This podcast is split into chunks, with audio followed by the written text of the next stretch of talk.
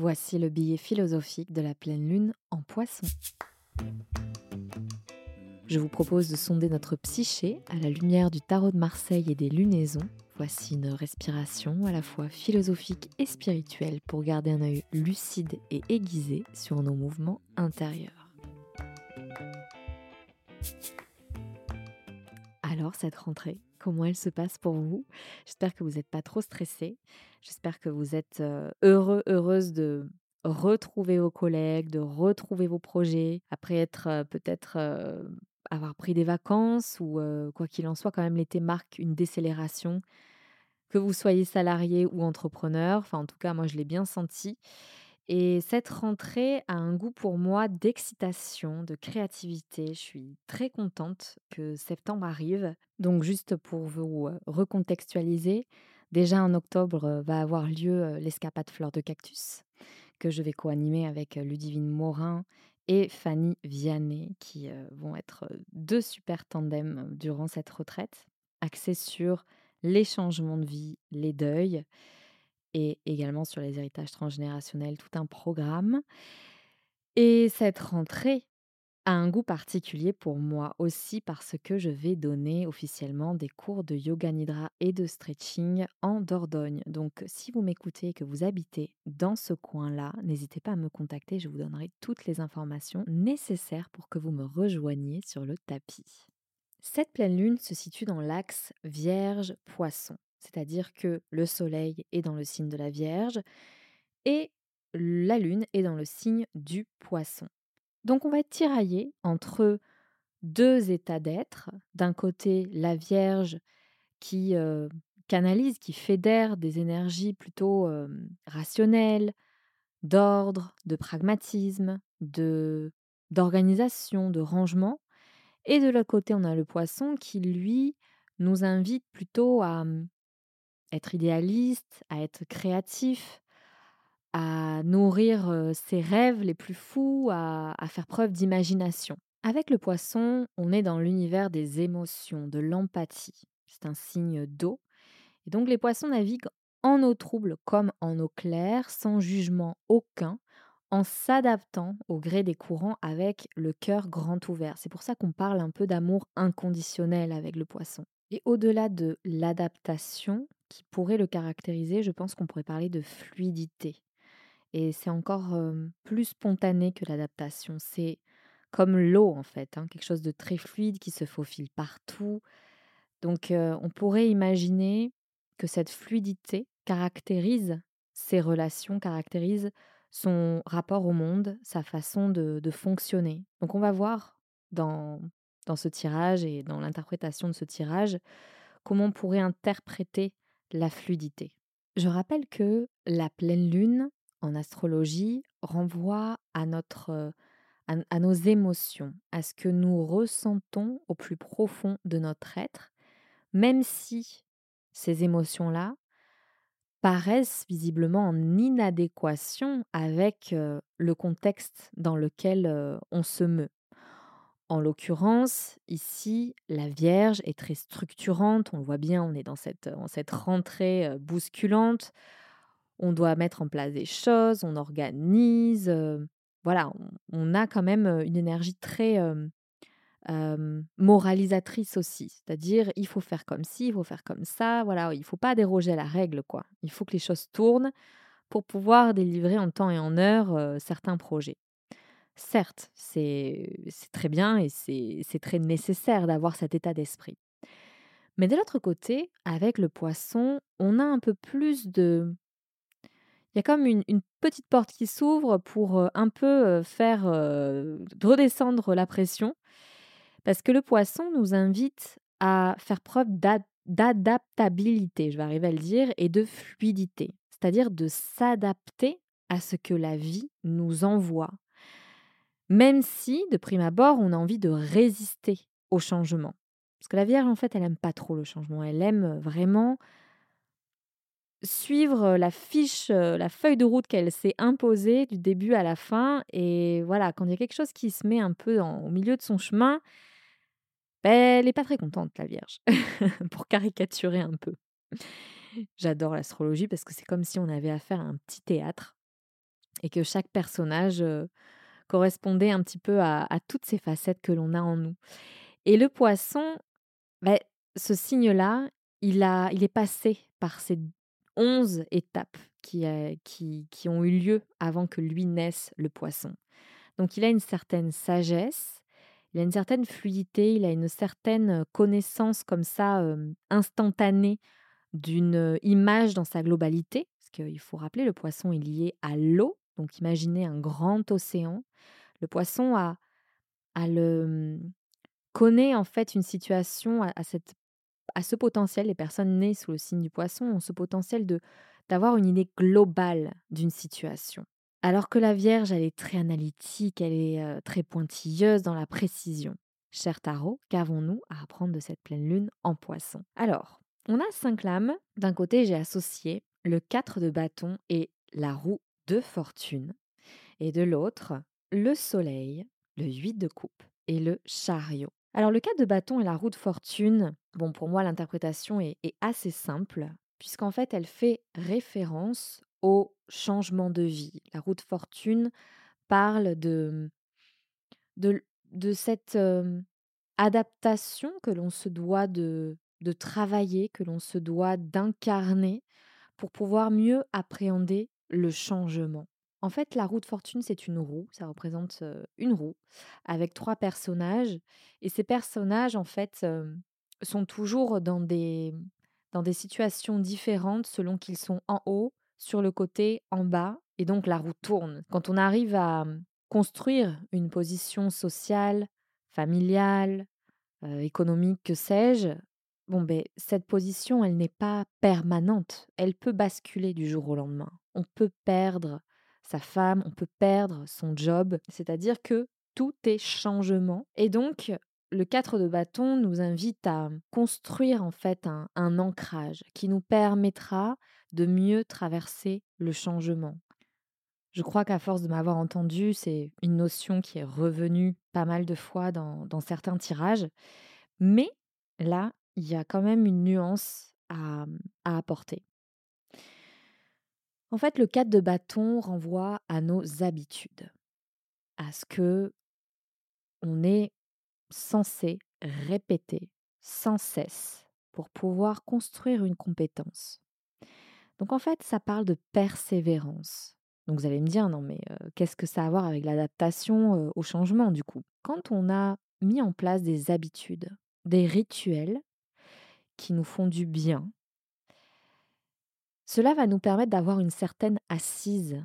Cela va nous permettre de construire un état d'être qui est le moins attaquable possible, qui nous permet d'être comme une sorte, dans une sorte de, forteresse spirituelle, psychologique, intellectuelle, mettez le mot que vous voulez, parce que certaines personnes vont être plus enclines à, à se rattacher à Dieu, par exemple, ou à leur pratique yogique. Moi, c'est mon cas, ou carrément à, à, une hygiène de vie axée sur l'alimentation, sur le sport, donc des choses auxquelles elles ne dérogent pas.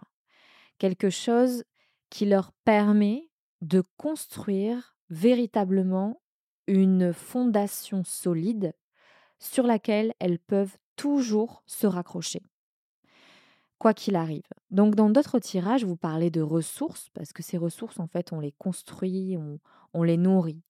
Alors que les habitudes, c'est quelque chose qu'on a vraiment placé au cœur de notre vie et qui ne sont pas changeantes en fait, justement. Et c'est pour ça que c'est hyper important d'être conscient, consciente des habitudes que l'on a ancrées dans nos vies. Si votre habitude, c'est de boire du Coca-Cola tous les matins, et, que vous vous rendez compte que vous développez un, un, diabète ou une maladie, bon, je parle de ça parce qu'au Mexique, c'est vraiment un fléau, le coca, eh bien, là, on se rend bien compte que cette habitude-là a créé quelque chose, un poison en fait, au cœur de notre vie qui nous empêche d'être en bonne santé. Si on n'est pas en bonne santé, comment cela va être possible de mieux appréhender le changement et d'être capable de le traverser en toute sérénité En l'occurrence, si vous vous rendez compte que une bonne habitude comme celle d'aller prendre l'air tous les jours en forêt ou d'aller vous promener et que à chaque fois vous revenez avec une forme de comme un état revigorant en fait. Vous êtes, vous êtes revigoré avec l'air extérieur, vous avez de nouvelles idées. Eh bien, cette habitude, elle est à garder. Elle est à, à garder dans, dans votre quotidien pour mieux persévérer, pour continuer à vivre avec enthousiasme, avec volonté. Ce cas de bâton renvoie donc aux gestes que l'on répète aux habitudes qui sont ancrées dans notre routine. Le mot habitude en latin provient du mot habitudo, qui signifie manière d'être, aspect physique. C'est-à-dire que les habitudes que l'on va prendre vont forger notre personnalité. Elles vont forger notre façon d'interagir avec les autres, notre façon de parler, notre façon de penser. Donc ces habitudes-là, si elles ne sont pas bonnes, visiblement qu'elles ne sont pas bonnes, on le voit avec l'alimentation directe, ça influe sur nos émotions, sur notre santé, sur notre corps. Donc c'est quelque chose qui est visible. Il y a d'autres habitudes qui sont beaucoup plus insidieuses. Par exemple, dernièrement, je, n'avais aucun livre à me mettre sous la dent le soir. J'étais dégoûtée, pourtant j'essayais de chercher. Hein. Et du coup, j'ai passé une bonne semaine à regarder tous les soirs un épisode d'une série que je regarde. Mais le lendemain matin, je suis, je suis éclatée en fait. Cette habitude-là, elle est terrible. Elle enlève non seulement du temps que je pourrais passer avec mon chéri, d'ailleurs je trouve que c'est limite un tue l'amour, hein, Netflix, et ça m'enlève de l'énergie parce que le lendemain matin, je suis fatiguée. Alors que quand je lis un livre, et je vais même être plus précise, un roman, parce que alors quand je pars sur des essais philosophiques ou, ou des bouquins, je sais pas moi, sur des sujets assez pointus, là je je peux pas dormir en fait. J'ai le cerveau qui va à mille à l'heure. Quand je lis un livre qui vraiment m'apaise et me fait partir dans une histoire, au fur et à mesure, je bon, c'est vrai que je, suis capable de lire deux, trois heures d'affilée, mais je m'endors beaucoup plus paisiblement que quand je regarde une série ou un film. Donc ces habitudes-là, c'est intéressant de d'en prendre conscience et de voir comment elles vont colorer notre manière d'être. Même colorer, je trouve que le mot est faible. Comment elles vont forger notre façon d'être, notre manière d'être. Notre habilité à pouvoir traverser le changement va dépendre de cette manière d'être va dépendre de nos habitudes. Ces habitudes qui forgent notre personnalité. La suite du tirage est très douce, très mignonne, puisqu'en fait, elle, elle parle de l'amour que l'on reçoit et que cet amour-là va dépendre de notre entourage, de la qualité de notre entourage. Quand on prend conscience de l'état de nos émotions après un échange avec quelqu'un, après une interaction, si on se sent dans une vibration haute, si on se sent nourri, c'est que cette relation nous veut du bien, nous fait du bien. Mais quand on sort d'une interaction où on se sent vidé, on a des idées noires, alors attention, parfois des personnes que l'on aime très fort passent par des changements difficiles, on peut les accompagner avec tout notre cœur. C'est à nous d'apporter de la lumière, d'apporter de l'amour, d'être dans l'échange. Donc le soleil, en fait, parle vraiment de, de cet épaulement que l'on peut trouver dans des relations. Quand il n'y a pas cette interaction, que ça va que dans un seul, un seul sens, ben là, on n'est plus nourri, en fait. C'est une relation qui, qui nous pèse, et peut-être que cette personne-là, si elle a des mauvaises habitudes, elle va avoir une façon d'être qui va finir par pomper, qui va nous finir par nous pomper de l'énergie. Donc le tarot nous invite à nous demander quelles sont les relations qui nourrissent notre enthousiasme, quelles sont les relations qui nous apportent de la lumière. Et, si on regarde la qualité de nos relations à travers le prisme de la fluidité, puisqu'on est sous le signe du poisson, c'est très simple en fait parfois de faire le ménage dans nos relations. lesquelles de mes relations sont les plus fluides, où ça coule de source, où quand on ne s'est pas vu depuis des années, eh bien ce n'est pas grave, je ne reçois pas des réprimandations parce que je n'ai pas de nouvelles et vice-versa. La fluidité dans une relation, elle, elle, on peut aussi la quantifier, enfin en tout cas l'identifier à travers la fluidité des échanges, à travers l'adaptabilité aussi de la personne. Quand il y a un changement de programme et par exemple, bah, tiens, il y a ça qui est tombé, voilà, je te propose tel plan. Notre ami ne va pas en faire tout un cake et va juste te dire ok, pas de souci, je, je m'adapte. La fluidité dans une relation permet de toucher un peu du doigt l'amour inconditionnel. C'est-à-dire que quoi qu'il arrive, la personne en face va être là pour nous épauler, pour nous éclairer, pour faire en sorte que les obstacles qui peuvent exister n'en sont pas, en fait. Je vais terminer avec le chariot, qui fait partie aussi de ce petit trio et qui apporte encore un dernier pan de réponse. Le chariot représente un roi qui est dans un chariot, un char plus exactement, qui est dirigé par deux chevaux. Cette carte renvoie au chemin parfois difficile dans lequel on se trouve, mais malgré les obstacles que l'on va rencontrer, on va réussir à atteindre notre but. Le chariot symbolise donc le but ultime que l'on s'est donné d'atteindre, malgré ce qui arrive. Associé au soleil, le chariot renvoie à notre résolution, à notre sankalpa, quand comme on dit en yoga nidra, au but ultime que l'on s'est fixé et de le garder comme ça, comme un phare en fait, qui va nous éclairer tout au long de notre vie et qui nous enthousiasme et qui va colorer peu à peu nos actions, qui va colorer notre façon d'être. Et c'est comme bah, quand on parle de visualisation, en fait, c'est on vit déjà ce, ce but ultime. Il rayonne en nous comme ce soleil. Il rayonne sur les personnes autour de nous. Il colore toutes les actions que l'on fait, notre façon d'être. Et on finit par atteindre ce but ultime. En yoga nidra, il y a toujours un moment, il y a deux moments pendant la séance où il est proposé de formuler mentalement un sankalpa. Le sankalpa, c'est une résolution que l'on prend, c'est un but que l'on souhaite atteindre et qu'on aimerait qu'il se manifeste dans notre vie. Ce sankalpa, on va le répéter avec la même phrase, les mêmes mots, jusqu'à ce qu'il se manifeste. Et après, on change de sankalpa. Ce sankalpa, il est récité, formulé mentalement à des moments très précis de la séance et on atteint en fait un état de relaxation tel que notre conscience est très réceptive. Donc on va planter en fait dans notre subconscient une graine qui va ensuite se déployer au fur et à mesure de la pratique et des pratiques. Et c'est comme quand voilà, on a cette phrase-là qui, qui nous est répétée depuis qu'on est petit et on voit bien comment elle va avoir un impact sur nous.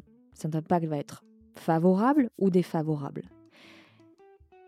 Et c'est la même chose ici.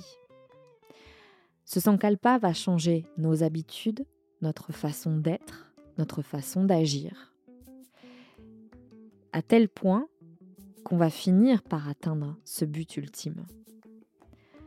Donc je vous encourage à poser euh, une intention.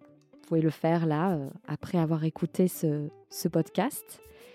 Une intention, quelque chose que vous aimeriez voir se manifester dans votre vie. Prendre le temps d'introspecter pour euh, vraiment identifier ce but ultime. Quel pourrait être ce phare qui va éclairer le chemin, qui va pouvoir vous aider à conduire ce char qui va faire de vous une guerrière, un guerrier et qui va vous permettre d'atteindre ce but.